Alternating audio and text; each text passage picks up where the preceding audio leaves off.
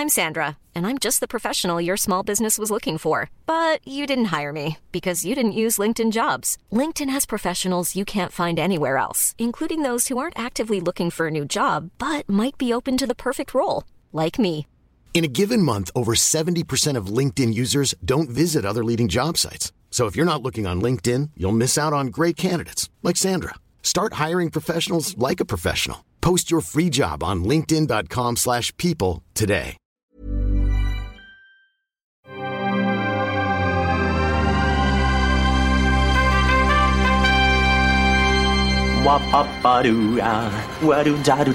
Steven, arrête s'il te plaît, j'ai jamais pu encadrer Michel Legrand. Salut c'est nos ciné, votre rendez-vous avec le cinéma qui évidemment refusera à tout jamais de se considérer comme un adulte malgré le temps qui passe, le ventre qui pousse et les enfants qui s'accumulent. Ce sera toujours avec des yeux de môme ébahis que nous nous rendrons dans les salles obscures, à fortiori encore plus lorsque nous y allons pour découvrir des œuvres destinées à un public jeune officiellement, surtout lorsqu'il s'agit des suites d'une saga dont les premiers volets, le premier au moins, nous avait enthousiasmé. C'est par exemple le cas de Dragon dont le troisième épisode est en ce moment sur vos écrans et dont on va causer avec un duo de dresseurs d'animaux gigantesques et féroces. David Honora, salut David. Salut Thomas. Et Perrine Kenson, salut Perrine. Salut Thomas. C'est nos ciné épisode 173 et c'est parti. Tu fais un amalgame entre la coquetterie et la classe. Tu es fou. Enfin, si ça te plaît. Dragon 3 nous fait donc retrouver Harold et son fidèle compagnon Croque-Mou, respectivement chefs de leur clan et de leur espèce. Vikings et dragons vivent désormais en harmonie, mais cette paix est bien fragile et pour la préserver, le duo va devoir repartir dans les airs vers un monde caché où se planquent de nombreux secrets.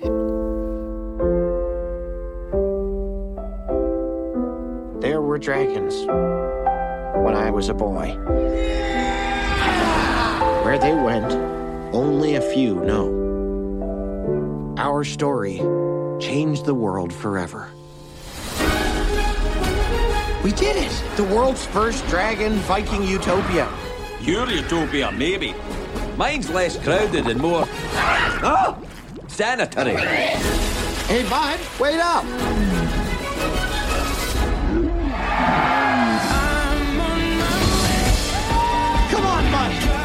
Au scénario, à la réalisation, on retrouve Dean Deblois. Je sais pas comment ça se dit d'ailleurs. Dean Deblois. C'est comme ça que ça se dit. Ok, très bien. Dean Deblois qui est donc l'auteur des deux premiers et de Lilo et Stitch, faut-il le préciser. Et au casting vo- vocal côté US, Jay Baruchel, Gérard Butler, America Ferrera et Kate Blanchett, entre autres. Votre avis sur ce Dragon 3, les amis? Perrine, je, je voyais des, les larmes qui coulaient à- En manga. à- euh, juste en, en version manga, juste en entendant les, les quelques notes de piano du, du Une générique. tête d'émoji. Une tête d'émoji, tout à Ouais, fait. complètement.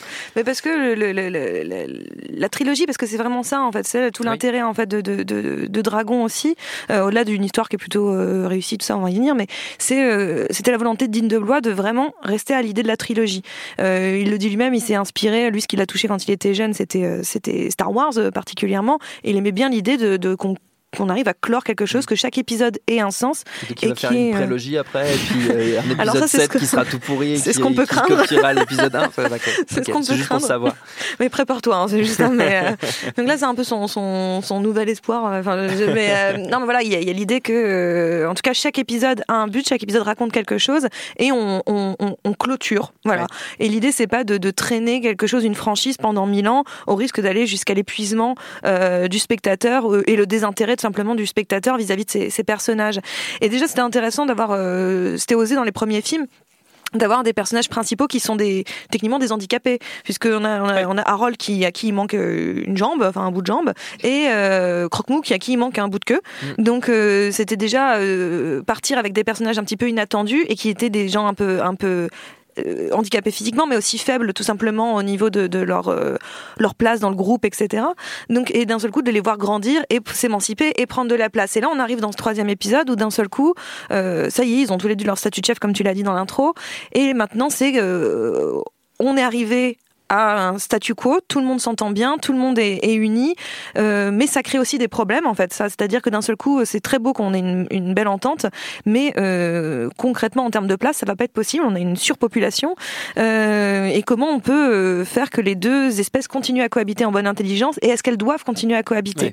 Et en même temps, le film pré- la, la trilogie a prévenu dès le début, c'est-à-dire que le, le- le- le- le tout premier épisode nous disait euh, euh, il y a eu un temps où il y avait des dragons et Ouais. il y en a plus. Donc on se doute bien que si ça doit finir, c'est que les dragons doivent disparaître du monde des humains. Donc on, a, on, arrive dans ce film avec cette idée-là, euh, que de toute façon, il faut que ça se termine. Et c'est ça qui est un petit peu dur. On essaie de reculer l'échéance pendant tout le film, et, mais on sait comment ça, plus ou moins ça va se terminer. Et et en même temps, le film a beaucoup, beaucoup de choses à raconter. C'est presque le seul défaut pour moi que je trouverais à Dragon 3, euh, euh, précisément, c'est que c'est un film très, très dense.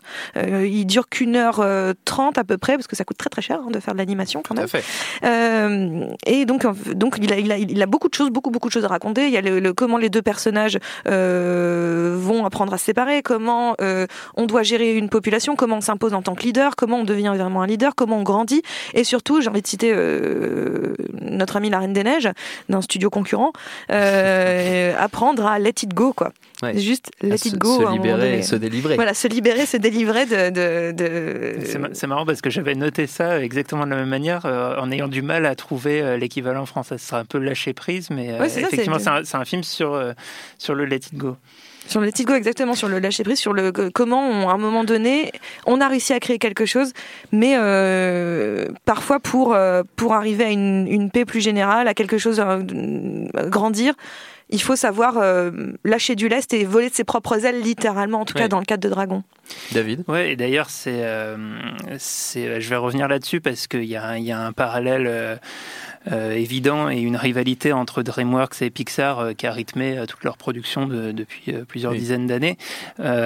et pour moi, pour moi, la saga Dragon est un peu le contre-exemple, le cas où, où DreamWorks s'en est mieux sorti que, que, Pixar. Oui, puisque c'est pas toujours le cas. pour moi, c'est jamais, c'est jamais autrement le cas.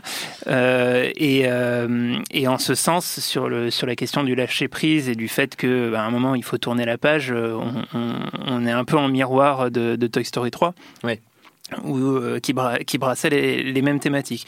Euh, moi, j'ai un peu le, même problème euh, que Perrine là-dessus sur ce sur ce troisième épisode, c'est que il y a cette densité qui fait que certaines des certains des sujets potentiellement abordés par le film sont laissés de côté et, et crée une, euh, à mon sens, une, une, vision un petit peu décevante euh, par moment, euh, notamment la question de la surpopulation que je trouve hyper intéressante, qui est, qui est présentée visuellement, visuellement de manière géniale dans une scène au début du film où on découvre l'île de Burke bah, overcrowded de, de, de, de dragons qui, qui, qui, sont, qui sont partout et qui du coup bah, créent des problèmes dans, dans la ville, voilà, cassent des trucs et tout ça. Et euh, et ce truc, le, récit le, le, prend pas trop en charge. Quoi. Ça, permet de faire une, séquence au début, mais euh, euh, le, rebondissement et la, suite du film vont faire qu'on va pas trop s'en soucier et ça va pas vraiment être une thématique qui va être traitée, alors que je trouve qu'elle était intéressante et surtout qu'elle avait vraiment du sens dans, dans la suite des, arcs narratifs qui ont fait la saga, parce que le premier épisode euh, reposait sur euh, sur cette euh, sur cette île qui, qui subissait des raids de dragons et qui essayait de s'en défendre. Le deuxième épisode qui était plus sur une, le début d'une cohabitation. Et, et, là on aurait été logiquement sur bah, voilà c'est quoi le, le, problème de vouloir trop bien faire qu'est-ce qui finit par jusqu'au boutisme de la de la, de la, de la cohabitation voilà. Pour revenir sur la sur la sur la rivalité entre DreamWorks et Pixar donc qui souvent en fait a, a, a fait même s'opposer des, des projets très similaires. Euh, dès le début avec euh, euh, Fourmise de DreamWorks face à Mille et une pattes de Pixar. Il y a eu Gang de requins à peu près au moment de, de, du monde de Nemo. Mm.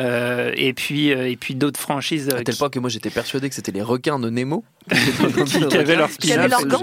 Je, me, souviens. Et puis et puis après il y a eu les franchises de DreamWorks qui elles ont, plutôt marché comme Shrek, Madagascar, Kung Fu Panda.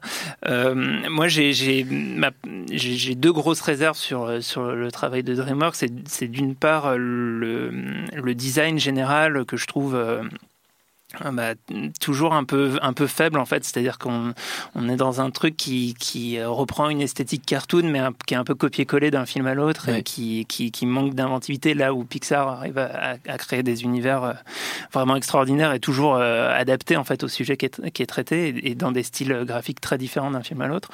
Euh, euh, et, en fait, Dragon arrive en 2010 euh, et, euh, et, en fait, à, mon sens, propose vraiment une voie, une voie différente. D'abord par un vrai sens du récit qui est euh, bah, la, la, valeur euh, fondamentale de Pixar, qui est toujours répétée, c'est euh, story first. Bah, là, on a l'impression que le, le, la, la, même Pour consigne fois, est prise en charge. Appliqué, ouais. Et, euh, et aussi le film euh, ben, finalement sort, euh, sort deux ans avant Rebelle, euh, qui est euh, peut-être un, un, des seuls faible, ouais. voilà, Pixar vraiment foiré, qui, qui est au mm. moment d'un problème avec Disney. Alors, Perrine hoche la tête quand je dis vraiment moi, foiré. Non, moi j'aime beaucoup Rebelle. J'ai dit le plus faible. Non, mais il a dit foiré. Donc non, moi, pour moi, il, est, il est méchant, il est roux. Pour moi, on n'est pas loin même Justement, pas. d'un problème industriel parce que bah, il y a eu des, des, des problèmes avec la, la, la, réalisatrice qui était au début mm. en charge du projet c'était aussi un moment où euh, euh, d'un point de vue structurel, euh, les relations entre, entre Pixar et Disney étaient un petit peu complexes. Euh, et, euh, et c'est un, un, film moi, que je trouve en dessous et qui, ben, mine de rien, euh, s'installe dans un univers visuel un petit peu viking, moyenâgeux, qui semble arriver après, après le, le, le, film de DreamWorks, alors que d'habitude c'est plutôt l'inverse. Mmh. Et, euh, et, ce que je trouve, euh, alors pour moi, euh, au-delà de, de, de la, du, du, récit, il y a une idée euh, géniale euh, dans, dans, dans, Dragon. C'est, pour moi, c'est la meilleure manière de vendre le film, c'est que les dragons sont animés comme, alors selon selon ce, selon sa sensibilité, soit comme des chats, des chats. soit comme des chiens.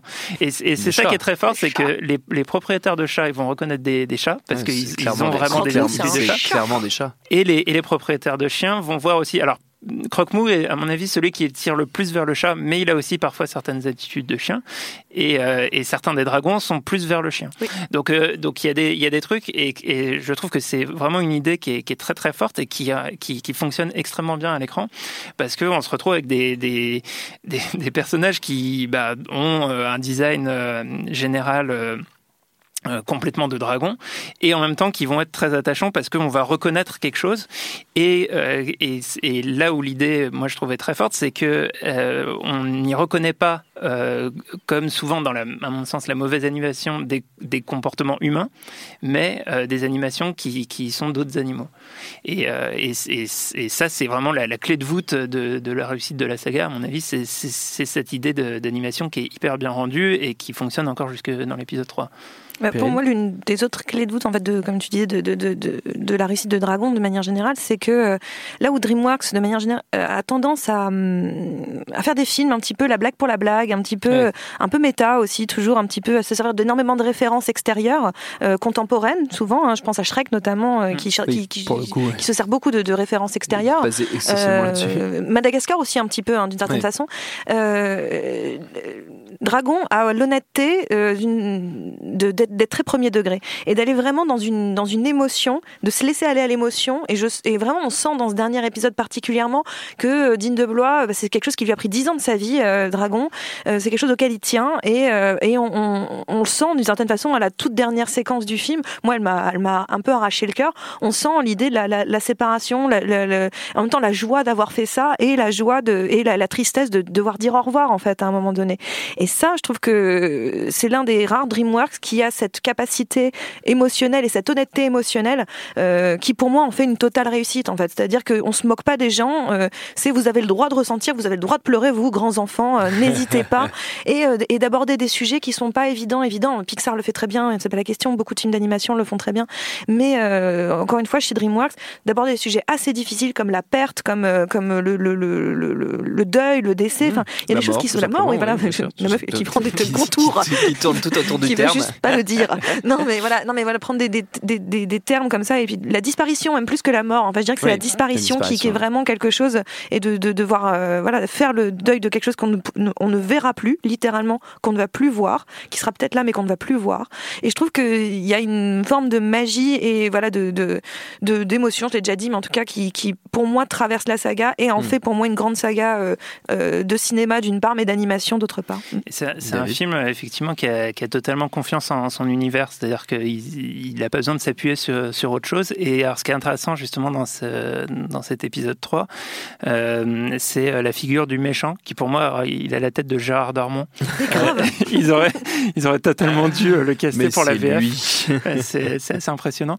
Et, et en fait, ce, qui est, ce qui est intéressant, c'est que l'arc du, du, méchant, c'est de dire, de, de, en fait, de prendre à rebours ce qui était le, sujet de l'épisode 1. C'est le, sujet de l'épisode 1, c'était de convaincre tout le monde euh, que les dragons n'étaient pas des dangers, mais au contraire, euh, qu'ils pouvaient être les, amis de, la population.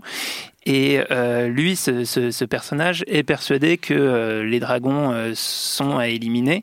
Et du coup, c'est justement sur la construction de tout ce qui a précédé euh, que euh, on peut pas être d'accord avec lui. Que voilà que, que, que, ça fait de lui une figure de, de, de, méchant. Et ça c'est très intéressant parce que ça repose du coup sur, sur tout ce qui a été euh, établi. De la même manière, euh, euh Perrine parlait euh, tout à l'heure du, du, du, fait que c'est aussi un film qui parle du, du handicap. Ça c'est un truc qui qui aussi est, est, construit au fur et à mesure de, de la saga parce que le autant Croque-Mou et euh, Harold. Non, alors, enfin, Croque-Moule, lui, est, euh, est, euh, est, blessé depuis le début. Harold, lui, perd sa jambe à la fin du, du, du, premier film. Et du coup, c'est dans le deuxième épisode qu'il y a vraiment cette thématique qui est traitée et qui, en plus, s'appuie sur le handicap comme une manière de rassembler les deux personnages parce qu'ils ont ce truc en commun. Et ce qui est très marrant, c'est que, enfin, en tout cas, ce qui est intéressant, c'est que dans, dans, dans, dans l'épisode 3, c'est euh, à la fois ce qui les rassemble et c'est le, le euh, ce, qui, ce sur quoi il va, il va falloir travailler pour donner l'autonomie à, à Croque-Mou. Et en fait, lui, lui, lui, dire euh, Ah, bah en fait, tu as, pu jusque-là voler grâce à moi, grâce à l'aileron, ou je sais pas, le, petit bout de queue que je t'ai fabriqué. mais il y aurait aussi une possibilité à ce que tu t'émancipes et, et, je vais te donner les moyens de cette émancipation. Et du coup, il y a un, un surdiscours sur ce qui avait déjà été développé autour du handicap dans le, dans le deuxième épisode, que, enfin voilà, qui est, qui est, hyper intéressant et qui encore une fois repose sur tout ce qui a été euh, mis en place. Pour terminer, on va faire comme toujours un petit tour de recommandations euh, dans l'univers de votre choix, euh, les amis. Pas forcément de l'animation, parce que vous savez, c'est un espace de liberté. Vous êtes libre. Perrine Kenson, vous êtes toujours avec nous. Non, vous n'êtes pas prête. Ok, David de Nora. Euh, bah moi, je vais partir. Euh, j'ai réfléchi un petit peu, mais je vais, je vais partir sur une, une reco full nostalgique. Oh, full frontal nostalgique. Qui, qui, va, qui va me renvoyer en, en, en enfance. le film, c'était. Apocalypse Now. Mais ouais Mais oui, bah voilà. ah, bah, la, la, je me souviens quand j'ai quand j'avais 4 ans. Quand j'ai vu euh, Shoah à 12 ans. bon, bref. Non, en fait, j'avais, j'avais 9 ans et, euh, et j'allais voir euh, Cœur de Dragon en ah, 96. je, dans mon souvenir, c'est le premier film que j'ai été voir tout seul, sans, sans parents au cinéma. J'étais allé avec mon copain Sylvain Grosjean à l'époque. Et, tu nous entends et pourquoi vous parlez tous de vos copains bah, c'est, un peu un travail psychologique. J'ai l'impression d'être votre psychiatre. Je, je, je, je, me souviens que j'avais eu, on m'avait offert une BD de Lucky Luke ce jour-là. Je sais plus si c'était mon, mon, anniversaire. Enfin, c'était. Je pense qu'à l'époque, c'était le plus beau jour de ma vie. J'allais Sofar. J'allais voir Cœur de Dragon. J'étais comme un dingue au cinéma Les Alizés à Bron. Et euh, formidable. Et puis euh, et puis voilà ce film. Quel beau souvenir. Euh, ce film qui m'a qui m'a laissé un, un, souvenir totalement impérissable. Hein. Je pourrais complètement euh, non, je m'en rappelle pas. Mais et, et, pourtant je l'ai revu euh, en VHS après. on est on est dans, dans une dans une ère totalement pré Seigneur des Anneaux. Oui. Hein. Mais mais c'est de l'héroïque fantasy comme comme on savait faire dans les années 90. Avec Dennis Quaid. C'est quand même c'est quand même beaucoup mieux. Il y a eu un film Donjon et Dragons. Tout à fait. Avec euh, je ne sais plus qui. Euh, mais... Le faisait Jimmy dans Louis et Clark. Ouais, et avec un grand acteur, et j'ai oublié, j'ai complètement zappé son nom. John Malkovich dedans euh, Jeremy Irons. Jeremy Irons. Jeremy Irons, je voilà, confonds. Qui, qui s'est gravement fourvoyé dans, dans cette affaire. Il faut bien et, payer les impôts Et donc, des fois. Cœur de Dragon, ça, ça, tient, ça tient plutôt la route. Euh, donc, voilà, vous pouvez, vous pouvez y aller en pensant à moi. Un mois 9 ans, roux comme les blés. Et avec euh, Sylvain. Euh, avec Sylvain Grosjean et, et Sylvain ma BD de Lucky et Luke sur les genoux. Lucky Luke. Magnifique. Superbe. Perrine Quetson.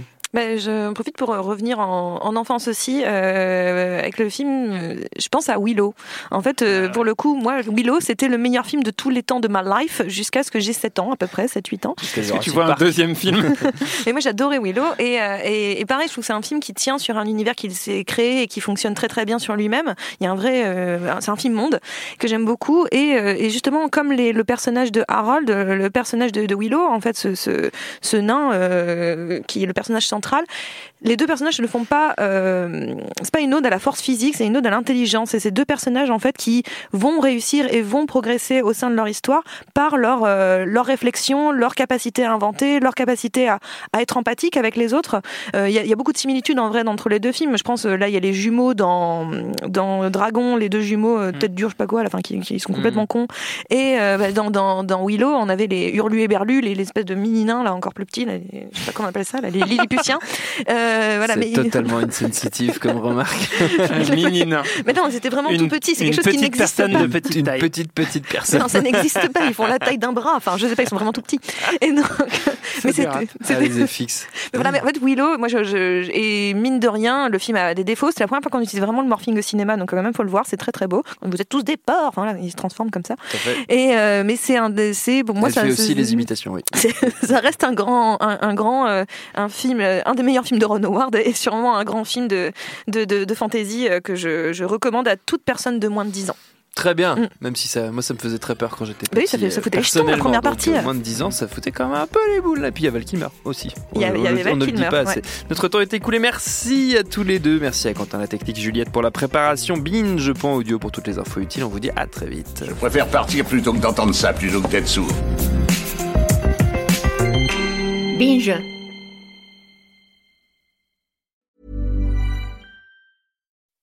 When you make decisions for your company, you look for the no-brainers. If you have a lot of mailing to do, stamps.com is the ultimate no-brainer. Use the stamps.com mobile app to mail everything you need to keep your business running with up to 89% off USPS and UPS. Make the same no-brainer decision as over 1 million other businesses with stamps.com. Use code PROGRAM for a special offer. That's stamps.com, code PROGRAM.